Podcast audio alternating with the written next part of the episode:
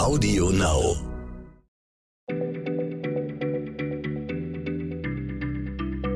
Schneller Schlau, der tägliche Podcast von PM.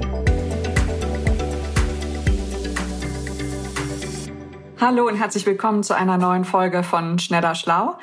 Und heute ist bei mir Jens Schröder zu Gast. Das ist unser Chefredakteur und ich bin Christiane Löll, Hallo. Redaktionsleiterin von PM Fragen und Antworten. Und Jens, ich habe letztlich von einer US-Firma gehört, bei der man Grundstücke auf dem Mond kaufen kann. Und da habe ich mich gefragt, geht das eigentlich? Weil sowas hätte ich ja gern. Also muss man ein Grundstück aber nicht zuerst mal besitzen, bevor man es verkauft? Und ist das so, dass der Mond den Amerikanern gehört. Und da du dich ja ganz gut im Weltraum auch auskennst, dachte ich, ich frage dich jetzt mal. Ja, da fragst du mich als Weltraumimmobilienexperten. Sehr richtig. gut. Also ich kann dazu was sagen. Es ist eigentlich eine etwas kniffligere Angelegenheit. Okay, die lieben wir ja. Dann schieß mal los. Okay, also ja, du hast recht. Es gibt solche Firmen, die Grundstücke auf Himmelskörpern verkaufen. Es gibt auch welche, die verkaufen Grundstücke oder äh, auf, auf anderen Planeten. Ähm, zum Beispiel gibt es die, die Lunar Embassy, so heißt die Firma in Nevada. Äh, die verkauft zum Beispiel äh, 4000 Quadratmeter Mond für ungefähr 25 äh, US-Dollar. Also da kann man jetzt noch das nicht. günstig. Ja, da kann man noch nicht von einer Immobilienspekulationsblase reden.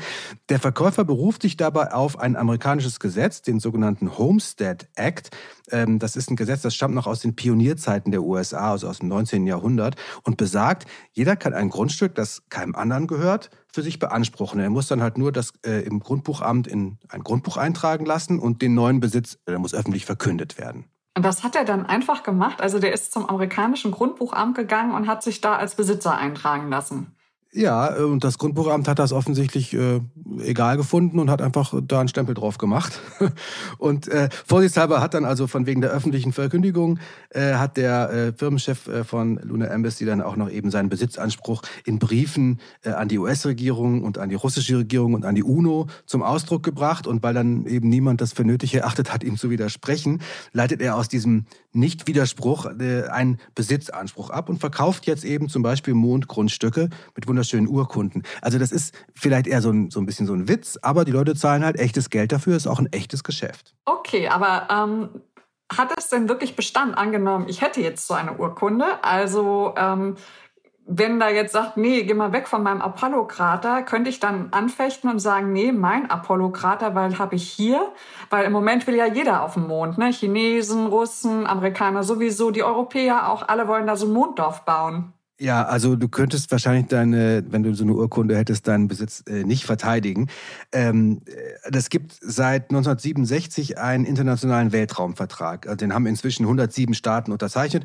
Ganz korrekt heißt der Vertrag über die Grundsätze zur Regelung der Tätigkeiten von Staaten bei der Erforschung und Nutzung des Weltraums, einschließlich des Mondes und anderer Himmelskörper. Großer Name. Also so heißt dieser kurz Weltraumvertrag genannte Vertrag. Und der sollte eben damals, 1967, vor allem dafür sorgen, dass der Mond eben nicht von einer der beiden großen Supermächte USA oder Sowjetunion einseitig okkupiert wird und schon gar nicht für militärische Zwecke. Und deswegen soll der Mond eben niemandem gehören. Okay, aber das ist ja Völkerrecht und da müssen sich die Staaten auch dran halten. Aber wie ist das denn jetzt mit diesen privaten Verkäufern von Mondgrundstücken und den Urkunden, die jetzt in der ganzen Welt äh, umherschwirren? Also das ist vielleicht auch der Knackpunkt. Manche sagen, dieser Vertrag, der Weltraumvertrag, bindet eben nur Staaten an seine Regeln und keine privaten Einzelpersonen.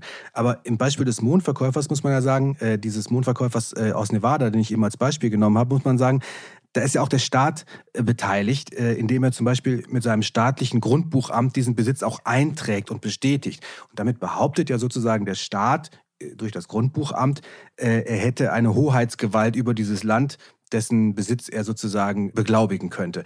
Und diese Hoheitsgewalt jetzt in dem Fall der USA über Mondlandschaften ist ja laut dem Weltraumvertrag geradezu ausgeschlossen.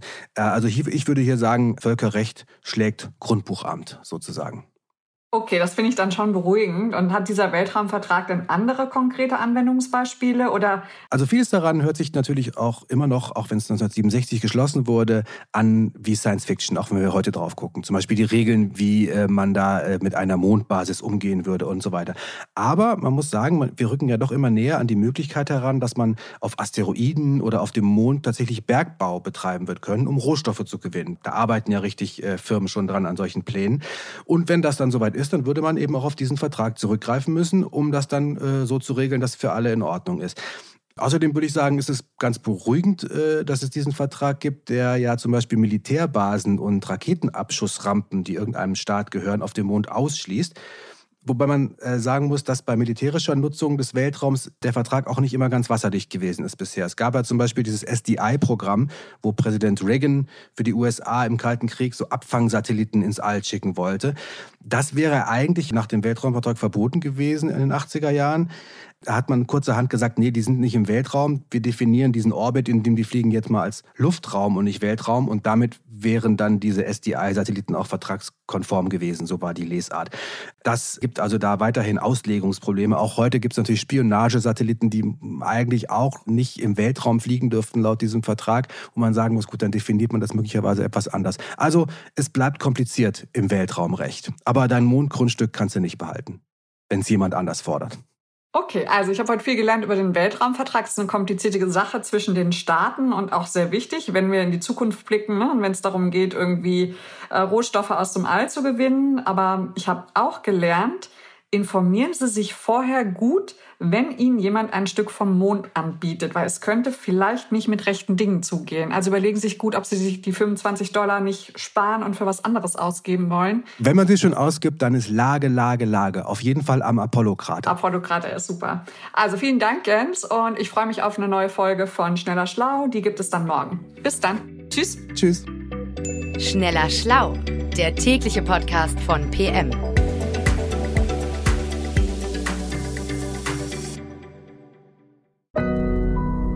Audio Now.